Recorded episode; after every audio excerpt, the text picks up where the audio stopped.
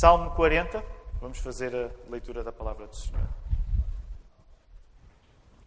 Esperei confiantemente pelo Senhor, ele se inclinou para mim e me ouviu quando clamei por socorro. Tirou-me de um poço de perdição, de um tremedal de lama. Colocou-me os pés sobre uma rocha e me firmou os passos. E me pôs nos lábios um novo cântico, um hino de louvor ao nosso Deus.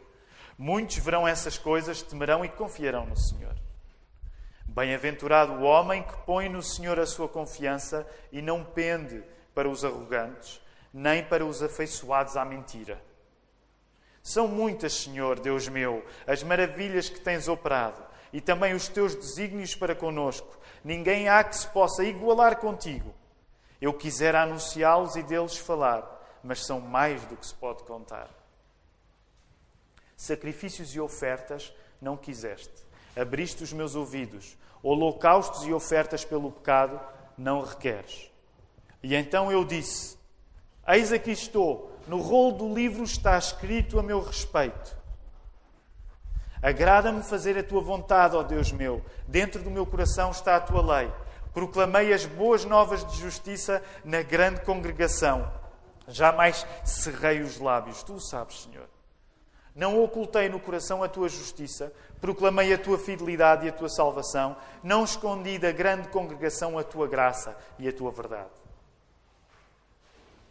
Não retenhas de mim, Senhor, as tuas misericórdias. Guardem-me sempre a tua graça e a tua verdade. Não tenha em conta os males que me cercam. As minhas iniquidades me alcançaram, tantas que me impedem a vista. São mais numerosas que os cabelos da minha cabeça, e o coração me desfalece. Praza-te, Senhor, em livrar-me. Dá-te pressa Senhor em socorrer-me. Sejam a uma envergonhados e cobertos de vexame os que demandam a vida tornem atrás e cubram-se de ignomínia os que se comprazem no meu mal. Sofram perturbação por causa da sua ignomínia os que dizem: Bem feito, bem feito.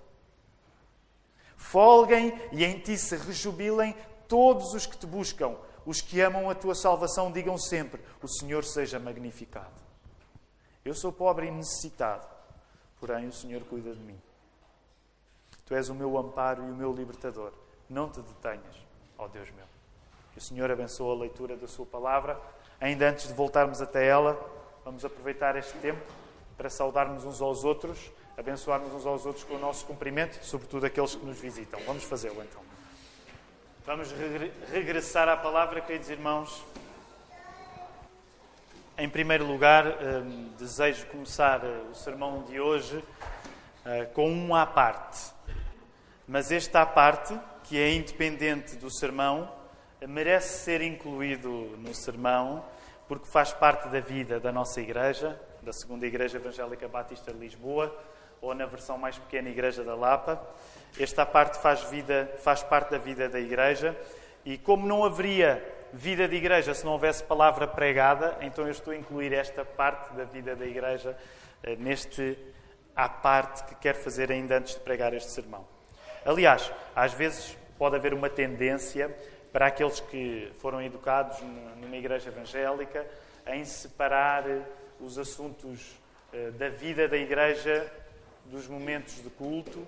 E às vezes podemos cair num extremo de separar, por exemplo, para aqueles que nasceram numa tradição batista, de separar muito os assuntos da Assembleia dos assuntos do culto. Para aqueles que não cresceram no meio evangélico ou numa igreja batista, as assembleias são momentos em que os membros de igreja, quem são os membros de igreja? São as pessoas que se identificaram com a igreja através do batismo e que assumem diante desta comunidade aqui na Igreja da Lapa que vão caminhar lado a lado em obediência à palavra uns com os outros. Então, volta e meia, nós juntamos as assembleias, que são juntam os membros, e nas assembleias geralmente tratamos de vários assuntos que estão relacionados com a nossa vida enquanto igreja, podem ir desde a escolha de diáconos, podem ir, eh, por exemplo, por causa do processo, de, temos um processo de, de, obras na nossa casa de oração. Então, esse tipo de assuntos muitas vezes são precisamente não tratados em culto, mas são tratados em assembleia.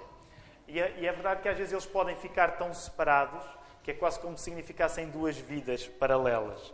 E o assunto que eu hoje vos trago geralmente é um assunto que nós temos tratado em Assembleia, mas é um assunto que também faz parte da seiva da Igreja, do sangue da Igreja, da vida da Igreja. E por isso eu gostava de incluí-lo ainda antes do sermão propriamente dito, mesmo para ele, quando o sermão for para a internet, estar lá esta parte e as pessoas conhecerem como é que é a vida da Igreja da Lapa, também além do culto.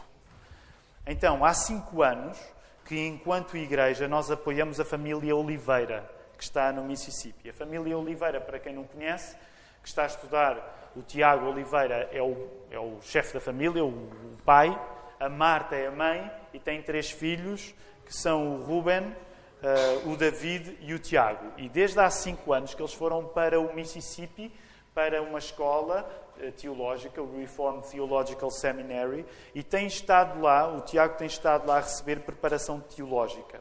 A preparação teológica que o pastor Tiago, Tiago Oliveira, nós dizemos Tiago Nunes Oliveira porque para, para, distinguir, porque eu também sou Tiago e eu também tenho Oliveira no meu nome, então, pastor Tiago Nunes Oliveira, que, como se lembram, esteve há pouco tempo conosco, uh, esteve uma estadia até mais longa do que esperava no final do ano passado e no início deste ano. A preparação teológica que o pastor Tiago recebe nos Estados Unidos está a ser feita para que ele possa ser equipado para uma tarefa. E que tarefa é essa? ele regressar e ser o diretor de uma nova escola teológica. Este projeto de uma nova escola teológica nasceu precisamente entre eles, a família Oliveira, e nós, Igreja da Lapa. A rigor até nasceu um pouco antes de estarmos, de muitos de nós termos chegado à Lapa. Nasceu há cinco anos, quando ainda alguns daqueles que hoje fazem parte da Igreja da Lapa estavam na altura em São Domingos de Benfica. Então, nós começámos a sonhar juntos há cinco anos com a necessidade de uma nova escola teológica. E como não há projetos, como um projeto destes, sem investimento, desde 2012 que nós nos tornamos, quer em São Domingos de Benfica, quer quando viemos aqui para a Lapa, nos tornamos patrocinadores do estudo eh, do Tiago lá nos Estados Unidos, contribuindo para o sustento deles. Porque, como vocês imaginam, uma família que se muda de Lisboa para os Estados Unidos teve de desfazer muita coisa porque foi começar uma vida nova lá nos Estados Unidos. E em 2017, que é o ano em que nós estamos, cinco anos depois, assim continua. Nós continuamos a contribuir para o sustento do Tiago, da Marta e dos filhos. Aliás, curiosamente, cinco anos depois, a grande parte do sustento que eles recebem de Portugal, a grande parte é dada por nós. Então, e quero aproveitar para dizer isto e para, para agradecer aos irmãos que, como, se têm, como têm continuado comprometidos com a Igreja, temos sido parceiros que não deixam, não deixam que o Tiago, a Marta e a família passem necessidades lá nos Estados Unidos. Aliás, se repararem, geralmente há informação deles no placar porque esse tem sido um investimento que nós fazemos. Entretanto, a primeira Igreja Batista de Lisboa, nós somos a segunda, é? Geralmente chamamos apenas Igreja da Lapa, mas o nosso nome completo, como já o disse, é a Segunda Igreja Evangélica Batista de Lisboa, e se há uma segunda, geralmente é sinal que há uma primeira. Então, a primeira Igreja Batista de Lisboa, que se reúne ali na, junto na zona do Chile, não é? É, é, é Chile, é, Chile não o país, o, o Praça do Chile, exatamente. Foi a igreja que, como podem imaginar, deu origem à segunda. E o que é que aconteceu? A primeira Igreja Batista de Lisboa convidou o pastor Tiago Oliveira para que, quando ele regresse, porque, se Deus quiser, ele voltará em 2021, porque depois de ter tirado um mestrado, começou a tirar um doutoramento. Então, a primeira Igreja Batista de Lisboa convidou o pastor Tiago Oliveira para que, quando ele regresse, ele possa ser o pastor lá. Não sei se já sabiam, alguns já, teriam, já terão sabido, porque o pastor eh, Tiago já colocou esta informação na internet. Agora é uma, informa, é uma informação que é pública, e como é pública, eu estou a trazer-vos ela pública também, porque deve ser pública entre nós. Nós não antecipamos esta, esta informação, porquê? E agora quero fazer um. Esta parte está a ficar longo, ainda não comecei a pregar o sermão. Mas que eh, nós, como igrejas batistas, a Assembleia é que decide, é que toma as decisões. Até a Assembleia ter acontecido na primeira Igreja Batista de Lisboa, apesar de nós estarmos inteirados, nós os pastores da Igreja, esta era uma informação que pertencia apenas à primeira Igreja. Então foi preciso que eles elegessem, fizessem eleição e tornassem pública a informação para que eu possa agora estar a partilhá-la convosco. Ora, o facto de o pastor Tiago Oliveira ter sido eleito como o pastor futuro da primeira Igreja Batista de Lisboa representa um passo em frente no projeto da nossa nova escola teológica que com ele temos sonhado. Por outro lado, o facto de o pastor Tiago Oliveira ter sido eleito como pastor futuro da primeira Igreja Batista de Lisboa também representa que, enquanto Igreja da Lapa, nós vamos estar mais acompanhados na tarefa de contribuirmos para o sustento deles, não só agora, mas depois. A família Oliveira, se Deus quiser, vai regressar em 2021 e nessa altura o Tiago vai ser o diretor desta escola teológica, mas com essa responsabilidade de ser diretor da escola teológica, ele vai ser também pastor da primeira Igreja Batista de Lisboa. E por isso, talvez nós possamos começar a falar, deixem-me colocar as coisas nestes termos, de uma frente comum que está a crescer em Lisboa, que quer investir teológica e pastoralmente na cidade. Portanto, agora já não, já não é só a segunda igreja que está envolvida no processo de uma nova escola teológica, vai ser também a primeira Igreja Batista de Lisboa que vai estar envolvida connosco nesta nova escola teológica. Foi uma frente que nós começámos, mas que outras pessoas estão a juntar a nós. E deixem-me dizer, eu, eu fico entusiasmado porque é verdade que o meio batista é pequeno em Portugal, mas nós acreditamos, enquanto igrejas batistas em Lisboa, que somos chamados a fazer alguma coisa por Lisboa e não apenas por nós. Então, termos a segunda Igreja Batista de Lisboa, que somos nós, a desejar esta nova escola teológica, tendo agora a primeira também, é muito entusiasmante, porque significa que há pessoas que dentro desta cidade estão a querer servir uma nova geração de pastores, mas estão a querer servir também a própria cidade. Para terminar este ponto de situação, em relação ao nosso projeto de uma nova escola teológica, quero ainda acrescentar que este projeto tem estado a ser desenvolvido e atualmente existe em cima da mesa a possibilidade de uma colaboração entre o nosso projeto da Escola Teológica com o seminário Martin Busser. Ok, eu não posso adiantar muito mais porque, como são coisas que estão a ser faladas, eu ainda não tenho muito mais para adiantar à Igreja, mas queria partilhar isto convosco. Nós temos nos sentido entusiasmados porque uma coisa que começámos a sonhar sozinhos há meia década, ela começa a ser sonhada por outros. E no caso do seminário Martin Busser em particular, que é um seminário que se tem desenvolvido no Brasil, mas que nasceu na Alemanha, estas conversações que nós temos com ele podem vir a significar que o nosso projeto da escola teológica seja, feita, seja feito com eles como nossos parceiros.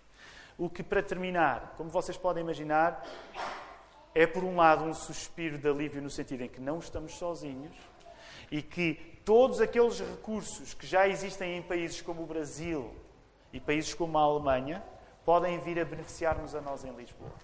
E, portanto, eu queria transmitir-vos isso para que a Igreja soubesse que as coisas estão a avançar, as coisas estão a progredir. O nosso sonho de termos uma escola que forma novos pastores em Portugal, em Lisboa, pastores contextualizados na sua cultura, ele está a avançar. E, e só para terminar, pensem nisto. Raramente os sonhos de Deus se materializam com solitários. Geralmente, os sonhos que Deus nos dá, eles vão se materializar com outras pessoas que Ele vai chamar. Se há meia década nós começámos a sonhar isto um pouco sozinhos, éramos só nós e a família Oliveira, hoje a primeira igreja está a aparecer em cena, hoje o seminário Martin Busser, que nasceu na Alemanha, mas que está a desenvolver-se no Brasil, está a aparecer em cena e nós sentimos que alguma coisa está a crescer aqui. Portanto, para terminar esta introdução, por favor, mantenham-se a orar por esta nova escola teológica. Mantenham-se a orar por esta nova escola teológica, mantenham-se a orar pela família Oliveira, mantenham-se a orar pela primeira Igreja Batista de Lisboa, que terá um novo pastor em 2021, mantenham-se a orar pelo seminário Martin Busser. Vamos pedir a Deus que Ele cumpra a sua vontade. E, ponto encerrado nesta introdução que eu queria uh, inteirar-vos disso. Vamos voltar ao Salmo 40. Em todos os sermões, nesta série de mensagens chamada Oficina de Oração, nós temos insistido na ideia de que a chave para abrir o poder transformador dos salmos é Jesus Cristo. A chave que abre o poder que os salmos na Bíblia têm de nos transformar é Jesus Cristo. Podemos ir mais longe e dizer que é assim com todas as páginas da Bíblia. Somos obcecados pela Bíblia porque a Bíblia, bem lida, nos dá sempre Jesus Cristo. Imaginem que nós falamos com alguém que não conhece bem o meio evangélico, mas que tem já assim umas ideias formadas dos evangélicos, dos protestantes, dos reformados, seja o termo que quiser usar. E ela diz: Vocês são um bocado obcecados pela Bíblia, não são? Sabem o que é que eu acho que nós devemos dizer? Esta é a minha opinião. Eu acho que somos mesmo. E sabem porque é que nós somos obcecados pela Bíblia? Porque cada palavra, cada vírgula, cada ponto final na Bíblia nos transmite uma coisa: Jesus Cristo. Nós somos obcecados pela Bíblia porque somos obcecados por Jesus Cristo. E hoje, nós voltamos a experimentar isto, lendo o Salmo 40, tendo um caso curioso no Salmo 40 é o facto de Jesus ser a chave da compreensão dos Salmos, que permite que, por exemplo, logo o primeiro verso, logo o primeiro verso, por favor, voltem a ele, onde diz: Esperei confiantemente pelo Senhor, ele se inclinou para mim e me ouviu quando clamei por socorro. É o facto de Jesus ser a chave da compreensão de todas as páginas da Bíblia que vai fazer com que aquilo que nós estamos a ler neste primeiro verso do Salmo 40 corresponda àquilo que nos parece, mas corresponda a mais do que nos parece. O que é que eu quero dizer com isto? Quando nós lemos este verso 1, sabem uma coisa que é importante nós percebermos? É que no hebraico original, o verbo usado para esperar, aliás, no hebraico original, isto lê-se assim: Esperei, esperei pelo Senhor. Esperei, esperei pelo Senhor. A palavra é usada duas vezes. Lembram-se no primeiro sermão desta série uma das coisas de que vos falei foi que a repetição é um elemento fundamental nos Salmos. Lembram-se disso? A repetição é um elemento fundamental nos Salmos. Em toda a Bíblia, mas nos Salmos em particular. Quando o verso 1 do Salmo 40 diz Esperei no Senhor, no hebraico original está lá Esperei, esperei. A ideia é reforçada. O que significa que esta espera que nós estamos a ler não é uma espera qualquer. É uma espera a sério como se diz em Portugal, é uma senhora espera. A espera que está a ser trazida para o Salmo 40 não é uma espera qualquer, não é uma espera de 5 minutos, é uma espera a sério. Logo, vale a pena que comecemos nesta manhã por colocar esta pergunta a nós próprios. Nós somos pessoas de esperas sérias? é que estamos a entrar num texto que é acerca de esperas sérias. Esperas, esperas longas. Logo, gostaria de vos colocar esta pergunta. Tu és uma pessoa de esperas longas, de esperas sérias? É que estás a ler um texto de alguém, do salmista, o salmo é atribuído a David, estás a ler o texto de alguém que espera longamente por alguma coisa. E por isso, Deixa-me dizer desta maneira: se tu não gostas de esperar, provavelmente este salmo vai ser difícil para ti. Mas se calhar é só sinal que tu precisas ainda mais de ouvir o que o salmo tem para te dizer. Se não gostas de esperar, tens muito a aprender com este salmo. Todos aqueles que, como eu, são impacientes, nós temos muito a aprender com este salmo. Porque este salmo chama-nos a conviver com uma espera a sério. No entanto, este primeiro verso, continuem a olhar para ele, para o verso 1 do Salmo 40 este primeiro verso, que diz que o salmista esperou pacientemente por Deus, também deve ser entendido à luz do resto do salmo e dos versos 6 a 8 em particular. Voltem lá aos versos 6 a 8, por favor.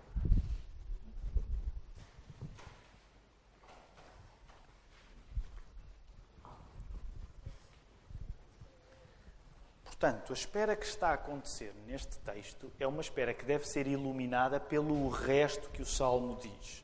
E pelos versos 6 a 8 e o verso 6, ainda mais em particular. O verso 6 diz que aquilo que Deus aceita, aliás, deixem-me voltar a ler, verso 6: Sacrifícios e ofertas não quiseste, abriste os meus ouvidos, holocaustos e ofertas pelo pecado não requeres. O que o verso 6 nos está a dizer é que aquilo que Deus aceita, ainda mais do que sacrifícios e ofertas, é uma lei dentro do nosso próprio coração. E vejam aí o verso 8. Agrada-me fazer a tua vontade, ó Deus meu. Dentro do meu coração está a tua lei.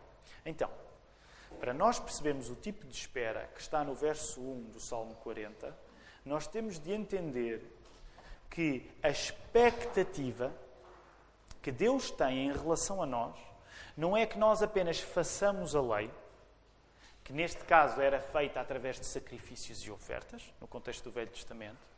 Não era que a lei de Deus fosse apenas praticada, mas era que a lei de Deus chegasse ao ponto da descrição do verso 8, que é chegar ao nosso coração.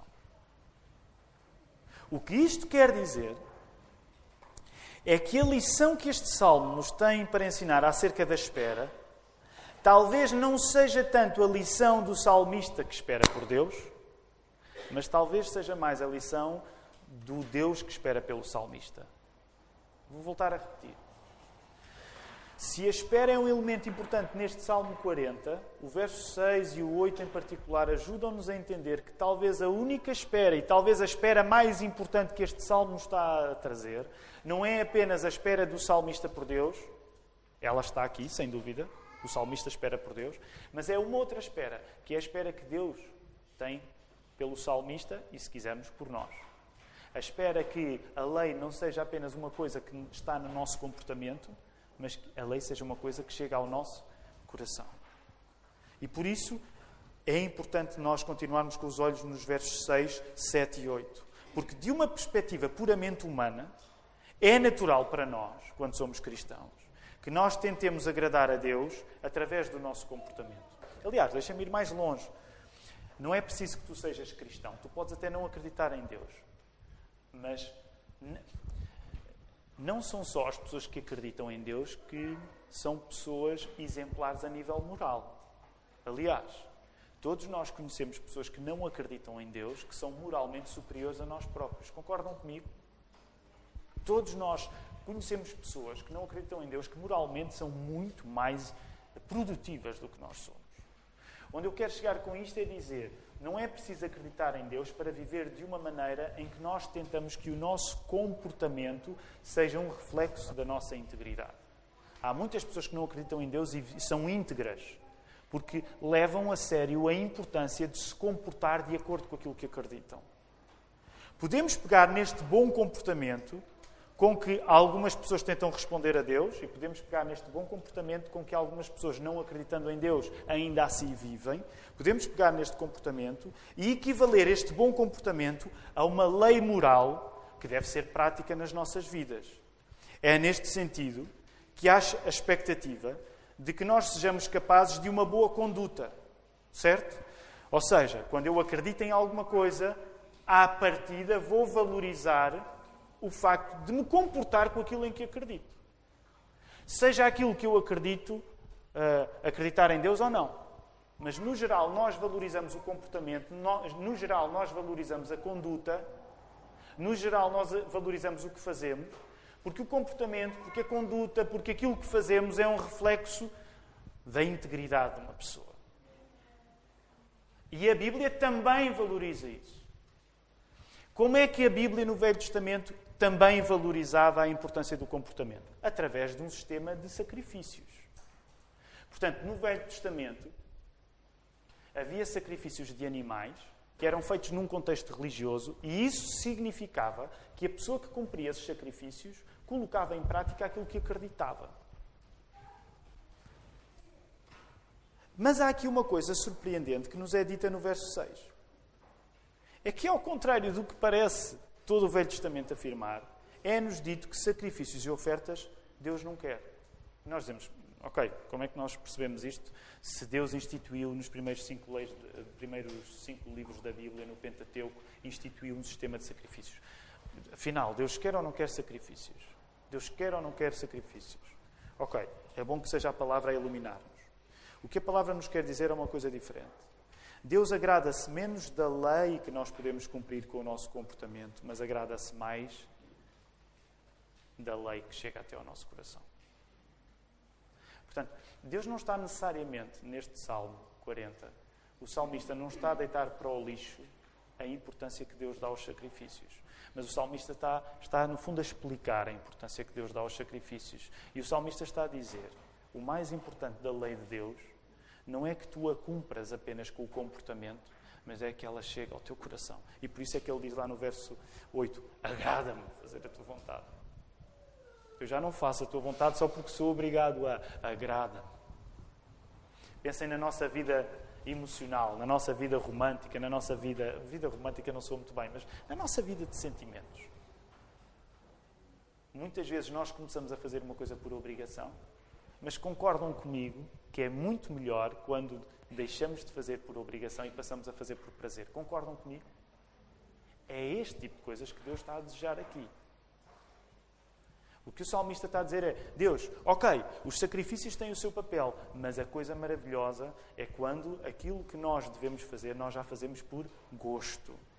O Salmo 40, o Salmo 40 ajuda-nos a entender que se é normal que nós esperemos respostas de Deus, se é normal que nós esperemos respostas de Deus, foi isto que ele começou por dizer no verso 1, espero, espero.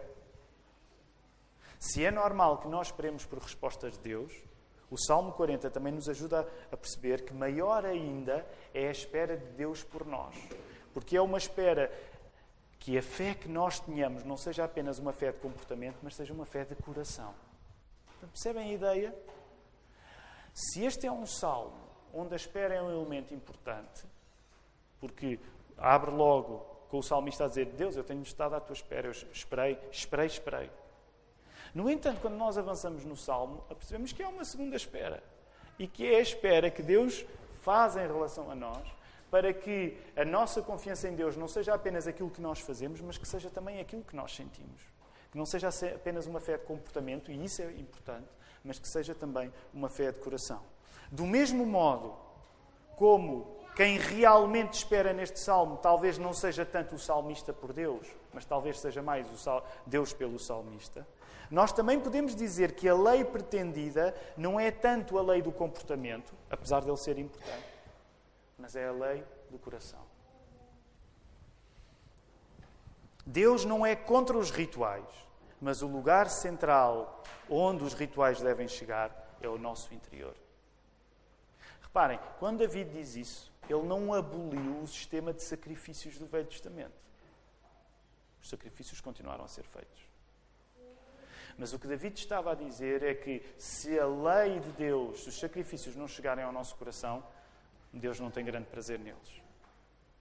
Logo, este salmo serve para desarrumar um pouco as nossas presunções diante de Deus, para que neste processo de esperas sejamos nós a ser colocados em causa. Este salmo desarruma um pouco as nossas presunções diante de Deus, para que neste processo de esperas, nós sejamos as pessoas colocadas em causa. E desta desarrumação que o Salmo 40 dá às nossas presunções, porque muitas vezes nós presumimos precisamente isso: Deus, eu estou a fazer aquilo que tu me pedes, porque é que tu não me respondes? Quantas vezes nós não somos tentados em comprar Deus com o nosso comportamento? E o Salmo 40 está a desarrumar isto, que é, está a dizer, tu não compres Deus com o teu comportamento. Tu não podes comprar Deus com o teu comportamento. Logo, Ele está a desarrumar as nossas presunções. E desta desarrumação que o Salmo 40 dá às nossas presunções, aos nossos melhores sacrifícios, às nossas maiores conquistas morais, sai a consciência de que até os nossos atos mais impressionantes, as nossas práticas mais rigorosas da lei, até esses atos padecem sempre de uma insuficiência. O que o Salmo 40 está a dizer é que, mesmo quando tu cumpres os, melhores sacrifícios da tua vida, há sempre uma insuficiência neles. Devemos reconhecer que, apesar de podermos tentar cumprir a lei de Deus com o nosso comportamento, com a nossa boa conduta, essa lei nunca está suficientemente dentro da nossa fibra interna, dentro do nosso coração. Colocando isto por outras palavras, os nossos maiores sacrifícios nunca são sacrifícios que cheguem. Concordam comigo? Mesmo quando nós damos o nosso melhor, mesmo quando nós estamos no nosso melhor, mesmo quando nós chegamos ao nosso ponto mais alto, os nossos sacrifícios nunca conseguem chegar lá. Nunca são aquilo que nós precisamos para curar tudo aquilo que de errado é em nós. Eu espero que concordem com isto. Porque se vocês, depois de um grande sacrifício que fazem, vocês se sentem completamente satisfeitos por ele, o que vocês estão a cair é no erro de julgar que se estão a salvar a vocês próprios. Está muito abstrato? Conseguem perceber a ideia? Se vocês ficam demasiado satisfeitos com o vosso comportamento, vocês, mesmo que não seja intencional da vossa parte, vocês estão a cair num erro de julgar que estão a comprar Deus. E reparem, por isso é que nós somos geralmente tão impacientes com Deus. Porque em momentos onde nós achamos que no geral nos estamos a portar bem, em momentos que nós achamos que no geral nos estamos a portar bem, nós não conseguimos conceber a ideia de Deus se atrasar a dar-nos aquilo que nós queremos. Uma boa parte da impaciência que nós temos com Deus na nossa vida é muitas vezes nós partimos do princípio que, no geral, estamos a fazer aquilo que precisa de ser feito. Estamos a cair no erro de achar que os nossos sacrifícios chegam. Mas a verdade é que se tu fores honesto contigo próprio, ajudado pelo Espírito Santo, vais chegar à conclusão que mesmo no teu melhor não chega. O teu melhor não chega. O teu melhor não chega. Por isso não é de estranhar que o Novo Testamento prolongue esta desarrumação do Salmo 40. Como assim? E eu vou pedir, se puderem ir até lá rapidamente, mas vão até a, carta aos Hebreus. Okay? Carta aos Hebreus. Quem não sabe onde há, eh, onde é que ela está, vá ao índice da vossa Bíblia e veja aí Carta aos Hebreus. Está no Novo Testamento. O Novo Testamento continua a desarrumar as presunções que o Salmo 40 começou a desarrumar. E vejam aí na carta aos Hebreus, no capítulo 10. Eh, Vamos até lá, também vou abrir. Capítulo 10. Vejam aí.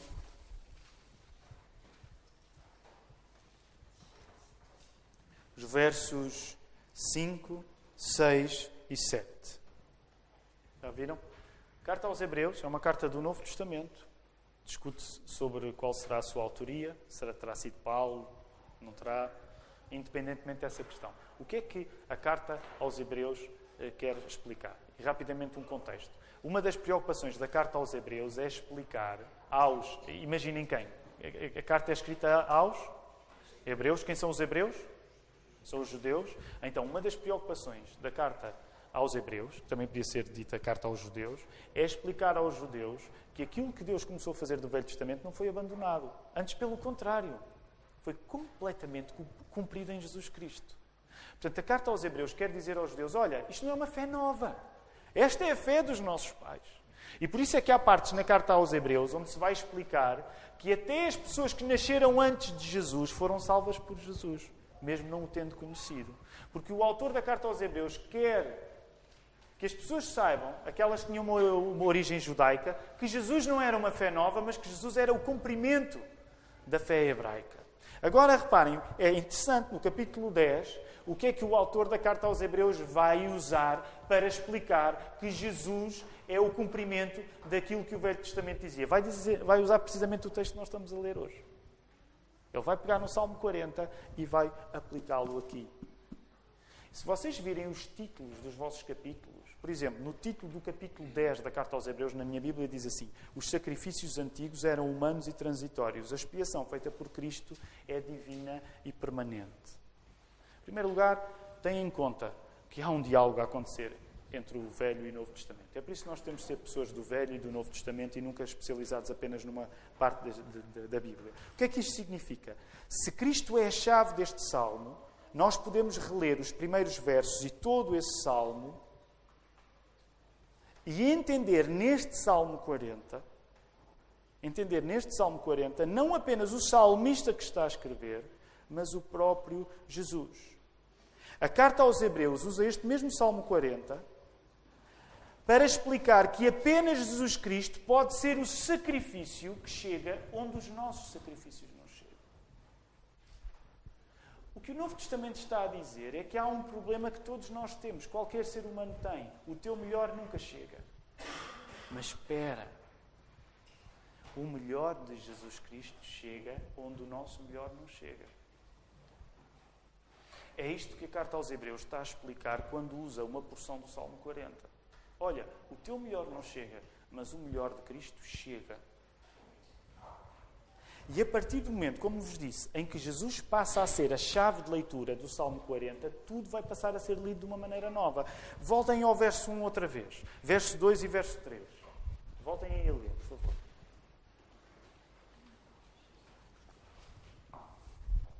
Sabem que esse é um dos problemas, muitas vezes, mesmo para quem cresce na igreja como eu.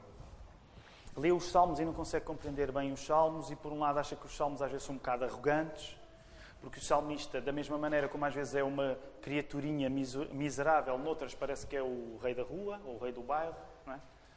Mas percebe uma coisa: se tu começares a ler os salmos com Cristo como a chave de leitura dos Salmos, tu vais entender que muitas vezes o mais importante dos Salmos não é aquilo que se está a dizer acerca de David, é aquilo que se está a dizer acerca de Cristo. Quando tu lês no verso 2 e 3, tirou-me de um poço de perdição, de um tremedal de lama, colocou-me os pés sobre uma rocha e me firmou os passos. Ok, isto é acerca de David? É acerca de David. David sabia bem a diferença entre estar numa rocha firme e numa rocha e, e, e, no meio da lama. Aliás, é interessante porque hoje na nossa adoração temos repetido a ideia da rocha firme. É? Cantamos rocha eterna. É uma imagem que a Bíblia usa e o Salmo 40. David sabia na vida dele a diferença entre estar firme num lugar e estar a patinar, como nós costumamos dizer, a patinar.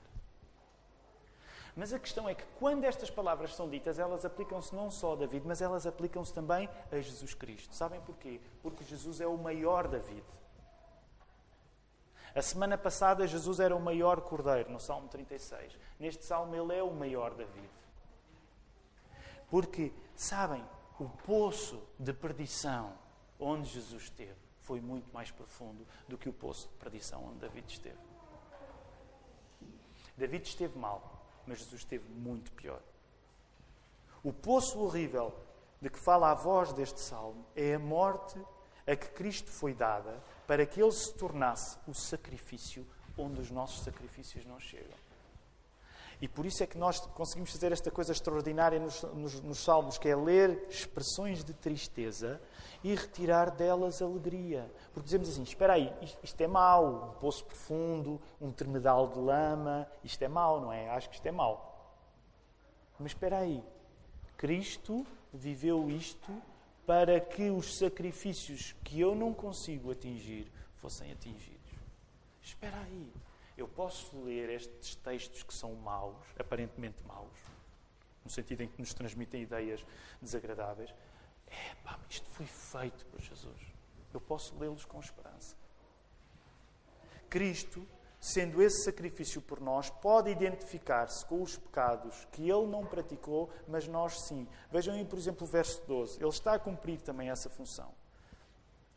E a ideia. Sabem, se nós fôssemos estudar este salmo a sério, este sermão ia levar horas. Se fôssemos a par e passo a meditar no que a palavra diz, íamos demorar horas. Estamos apenas a selecionar algumas das coisas. Vejam o verso 12. Não tenho em conta os males que me cercam, as minhas iniquidades me alcançaram, tantas que me impedem a vista, são mais numerosas que os cabelos da minha cabeça e o meu coração desfalece. Primeiro, deixem-me dizer que esta ideia é fantástica. A nível literário, é uma ideia fantástica. É a ideia de que, ok, eu vou comparar o pecado ao meu cabelo. Okay? E o cabelo é difícil de contar. Aliás, não é à toa que a Bíblia uh, uh, descreve o cuidado de Deus conosco, indo ao ponto de ele numerar os cabelos. Então, o que o salmista está a dizer, os meus pecados são tantos que é como o meu cabelo. E olha, é tanto, ele cresce tanto, ele cai sobre a minha testa que eu nem consigo ver à minha frente. Já todos tiveram um cabelo grande aqui na, na, na igreja? Já todos tiveram a experiência de ter o cabelo à frente dos olhos? É esta imagem, é uma imagem infantil, mas é uma imagem certeira. Nós sentimos às vezes tão angustiados diante do nosso pecado que nem sequer conseguimos. Deixa-me tirar o cabelo da frente. Eu não consigo ver. E David sabia o que isto era, porque David era um homem de muitos erros. Da mesma maneira como tu és um homem de muitos erros, eu sou um homem de muitos erros, somos mulheres de muitos erros. David sabia o que era ter este problema. Agora nós dizemos: espera aí, como é que isto se aplica a Jesus? Isto aplica-se a Jesus porque nós acreditamos que, este, que esta cabeleira de pecados que Jesus não praticou, num certo sentido, ele a tomou. Jesus tomou esta cabeleira de pecados precisamente para que o sacrifício dele fosse onde os nossos sacrifícios não conseguem ir. Porque nós nem sequer a consciência de todos os pecados temos. Esta é também uma ideia que David vai desenvolver nos Salmos. Eu nem sequer sei todos os meus pecados, Senhor. Eu nem sequer sei, eu não os consigo contar. Eles são cabelos que me crescem. Já vos, a mim, já vos aconteceu crescerem cabelos no meio da testa? A minha, eu tenho um sítio onde cresce um cabelo no, no, meio da testa. Eu sei, a, ideia, a imagem não é, não é grande coisa, mas já vos aconteceu crescerem cabelos em lugares onde. A mim às vezes crescem cabelos assim na, na, nos lugares mais ridículos do corpo. Não é uma analogia má para explicar o pecado na nossa vida. Porque a nossa capacidade criativa em relação ao pecado é tanto que até é como se fosse cabelos a crescer na testa, nos braços, seja onde quer que for. Nós sentimos-nos esmagados diante de, do nosso pecado. Mas se Jesus colocar esta cabeleira de pecados sobre si, e se ele tiver poder para tratar dela, significa que a morte dele tem poder para fazer alguma coisa na nossa vida.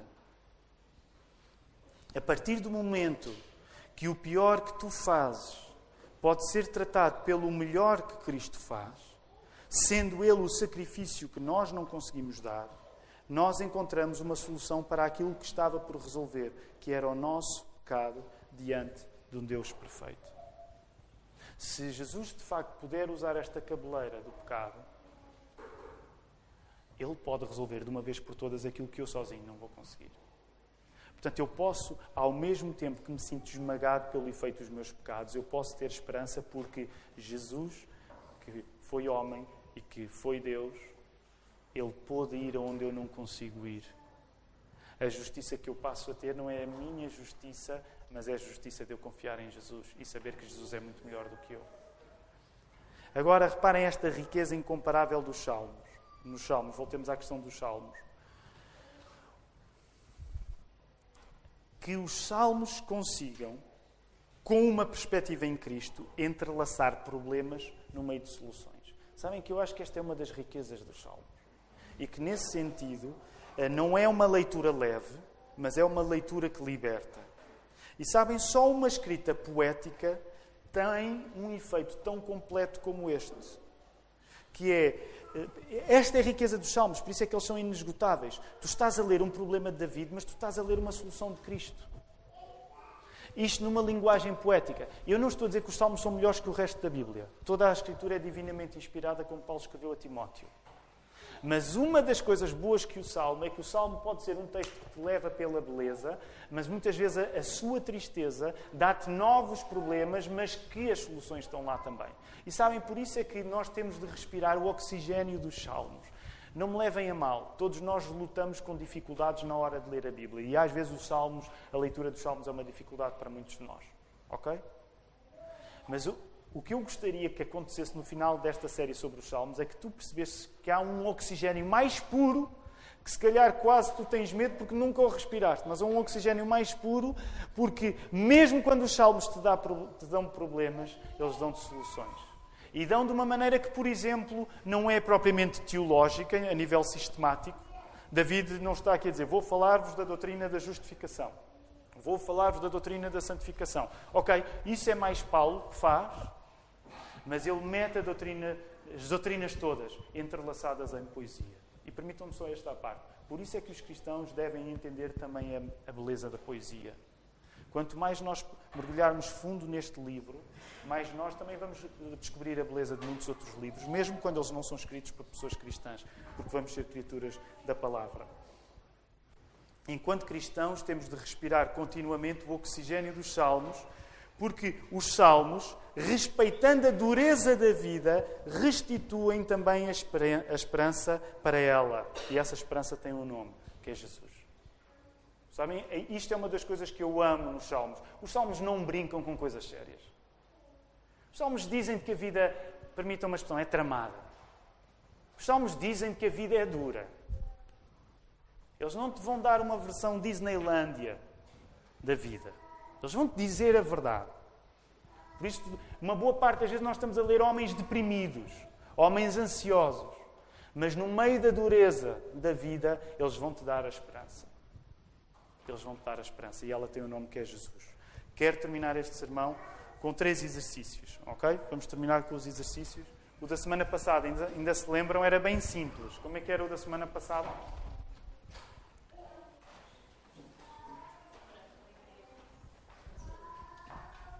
Se ninguém se lembrar,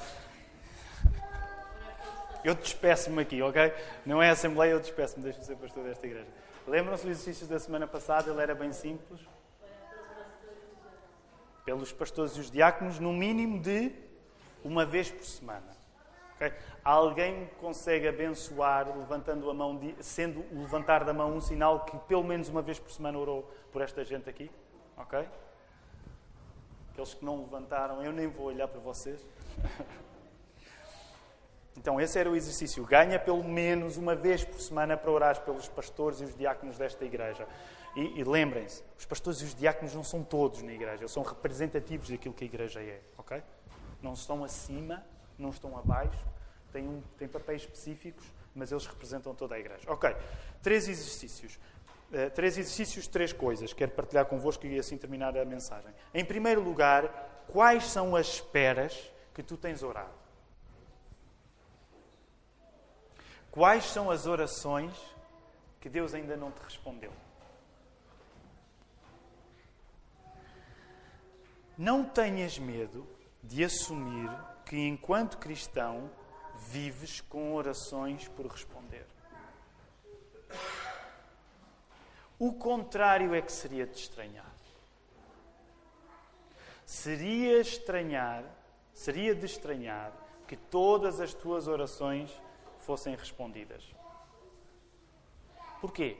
Porque provavelmente isso seria um sinal que tu é que dominavas Deus. Que tu é que te assenhoreavas de Deus. Não uh, tentar dizer isto de uma maneira encorajadora. Não tenhas medo do facto de Deus não ter respondido ainda muitas orações na tua vida. Isso é apenas sinal de que tu és a pessoa que pede e Ele é a pessoa que responde. E que, como pessoa que, é, que responde, Ele tem a capacidade de ver mais além do que tu vês indo ao ponto, muitas vezes, intencionalmente não te dar aquilo que tu desejas, porque aquilo que desejas também pode não ser o melhor para ti.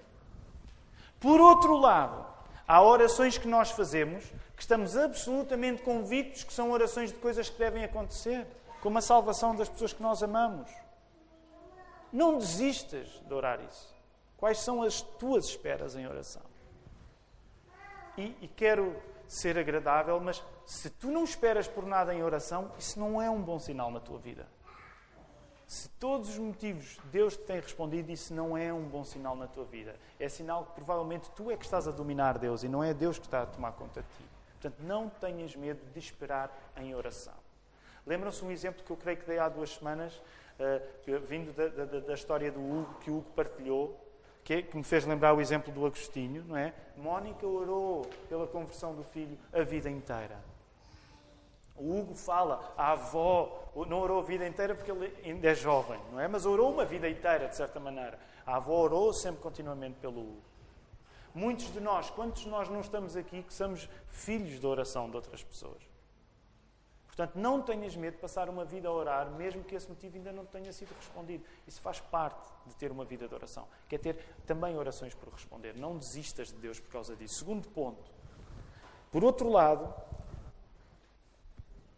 e vindo do, do, do Salmo 40, já pensaste que se julgas que tu espera, se tu julgas que esperas muito por Deus, no fundo é muito mais Deus que espera por ti. Já pensaste nisso? A nossa tendência é achar, estou à espera que Deus me responda a isto. Estou a orar por isto há anos. Há algumas orações que nós temos, eu tenho algumas orações que já oro há anos e que Deus ainda não respondeu.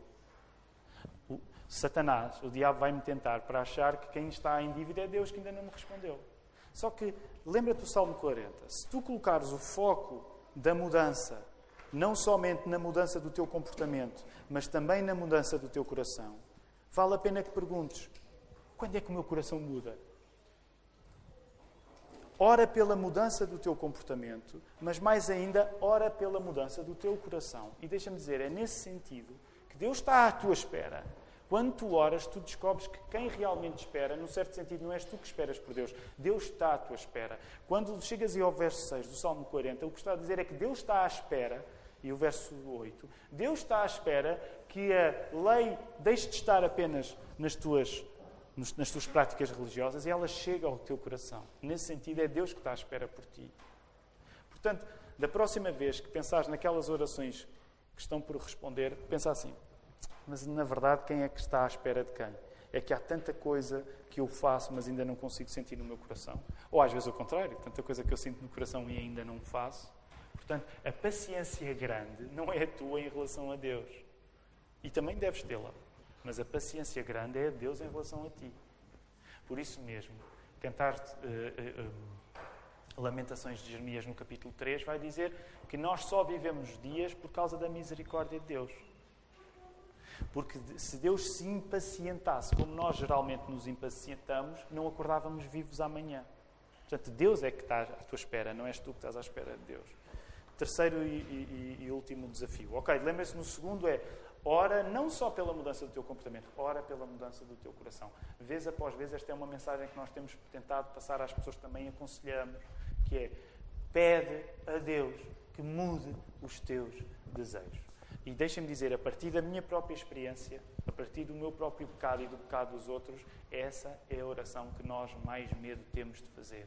Porque quando amamos coisas, nós temos medo de deixar a amar essas coisas, porque achamos que a nossa identidade se vai perder se nós deixarmos de ser as pessoas que amamos aquilo que sempre amamos. E por isso não entramos nesse grande e perverso sagrado que é pedir a Deus que mude o nosso coração. Mude o nosso coração. Eu gosto muito de uma coisa, eu nem me quero imaginar a não gostar disso. Eu gosto muito de música, eu nem me quero imaginar a não gostar de música. Eu gosto muito de desporto, eu nem me quero imaginar a não gostar de desporto. Eu gosto muito de confortos que a vida tenha para oferecer, eu nem me quero imaginar a não gostar disto. E por isso nós não oramos que Deus possa mudar o nosso coração. Quem é que está à espera de quem, afinal? Deus é que está à nossa espera. Agora sim, para terminar, o terceiro e último desafio. Por fim, é interessante voltar ao verso 6, quando o salmista diz: Abriste os meus ouvidos. Não sei como é que dizem todas as traduções aí, mas no verso 6, sacrifícios e ofertas não quiseste, abriste os meus ouvidos. E sabem, no hebraico original, o verbo usado para ouvir está mais perto de cavar. Cavaste os meus ouvidos. E há uma ideia interessante aqui. Deus precisa de cavar em nós ouvidos o que não abona muito a favor da nossa atenção natural. É? é? engraçada a ideia do Salmo. É como se Deus estivesse a cavar. Imaginem a nossa, a nossa, o nosso crânio, não é? E Deus a cavar um ouvido porque saiu um crânio sem ouvidos. E grande parte das vezes na nossa vida é assim. Nós somos uh, criaturas que parece que nasceram sem ouvidos. E Deus está lá a cavar, a cavar, a dar-nos ouvidos. Abriste os meus ouvidos. Que o teu último motivo de oração seja este. Pede a Deus que te dê mais ouvidos à palavra dele. Senhor, abre ouvidos para ouvir a tua palavra. Que o Senhor nos ajude.